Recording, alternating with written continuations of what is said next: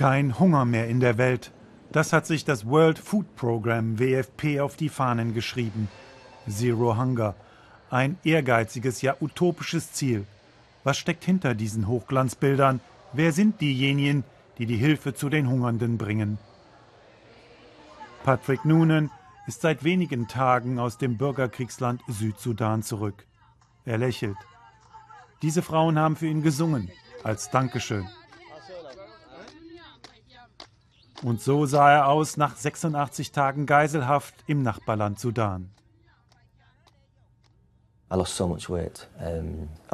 Ich war nur noch Haut und Knochen. Sie hielten mich nackt in Ketten bei Wasser und Orangen. Ayas Nirsen, Israelin. Sie war über zehn Jahre Teamleiterin im Bürgerkriegsland Kongo.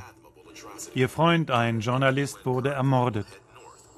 Sie machte weiter. Ich stehe an der Seite der Machtlosen, derjenigen, die nichts haben, die hungern. Gordon Brown haben sie bei der britischen Armee zum Sprengstoffexperten ausgebildet. Nun sorgt er beim WFP für Sicherheit. So sah er aus nach einem Sprengstoffanschlag in Pakistan. Ich habe sie kommen sehen. Das war mein Hotelzimmer. Teambesprechung in Rom. Patrick und Gordon diskutieren mit Experten die dramatisch schlechte Sicherheitslage im Südsudan und Sudan. Drei Mitarbeiter werden zurzeit vermisst, schon seit Monaten, verschwunden bei einem Lebensmitteltransport. Vor Ort sind Hunderttausende auf die Rationen des WFP angewiesen. Ohne Leute am Boden ist die Versorgung nicht zu leisten. Über Entführungen und Todesfälle informiert das WFP nur sehr zurückhaltend. Wer in Ländern wie dem Sudan helfen will, darf nicht anklagen, sondern muss jeden Tag von neuem mit den Warlords, die töten, entführen und Lösegeld erpressen, verhandeln. Und so hat die Öffentlichkeit bisher nicht erfahren, welches Martyrium Patrick durchgemacht hat. Acht Rebellen kamen auf mich zu. Sie hielten mir ihre Waffen an den Kopf.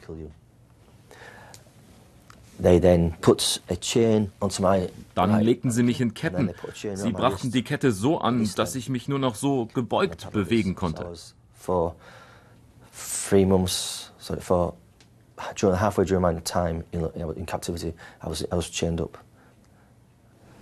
Nach zähen Verhandlungen kam er frei und er machte weiter.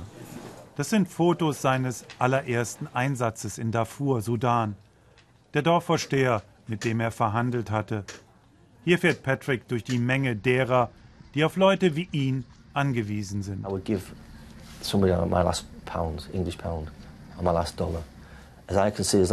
Ich würde für sie mein letztes Hemd geben.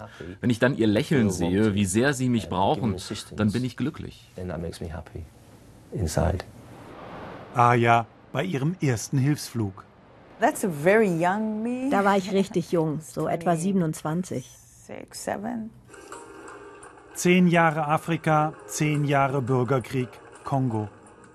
Rastlos unterwegs. Sie hatte 23 Flüchtlingslager zu betreuen. Auf einer dieser Touren wäre sie fast vergewaltigt worden.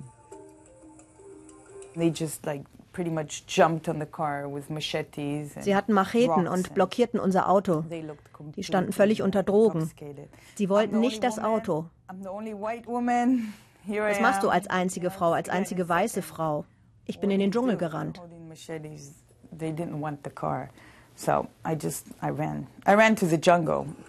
Eine Frau versteckte sie in ihrer Hütte unter dem Bett, riskierte für sie ihr Leben.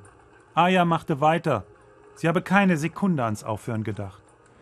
Hier hat sie einen der Rebellenführer fotografiert, mit dem sie verhandeln musste. Sicherheitsgarantien, freies Geleit für das WFP. Sie würde auch mit dem Teufel reden, um die Rationen durchzubekommen. Ich würde mit allen reden, die sicherstellen können, dass meine Schutzbefohlenen etwas zu essen bekommen. Längst sind auch die Helfer der Vereinten Nationen Ziel von Terroranschlägen. Und deshalb bringen erfahrene Ex-Soldaten wie Gordon den Humanitären bei, auf was sie achten müssen. Überall kann die Bombe versteckt sein.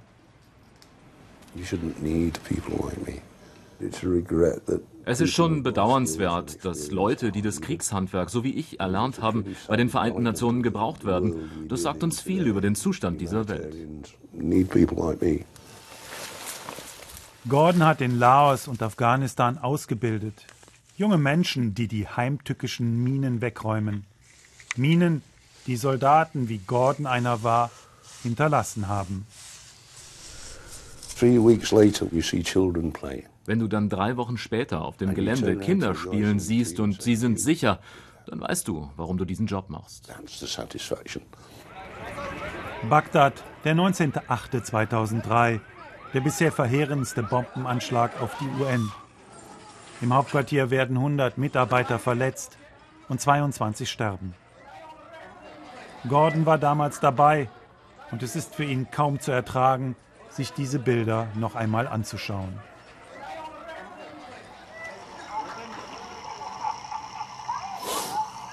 Sein Freund Christopher Klein-Begmann, der Mann, der ihn eingestellt hatte, starb damals in seinen Armen. Gerade verheiratet, gerade Vater geworden, ein wirklich sympathischer Mann. Einmal im Jahr am World Humanitarian Day gedenkt die UN ihrer Toten, deren Gesichter und Namen kaum einer kennt. Gordon zeigt mir die Schildchen derer, die das WFP verloren hat. Es sind 94, die da in der Lobby hängen. Wir sind da und wir machen das, um diese Welt ein wenig besser zu machen.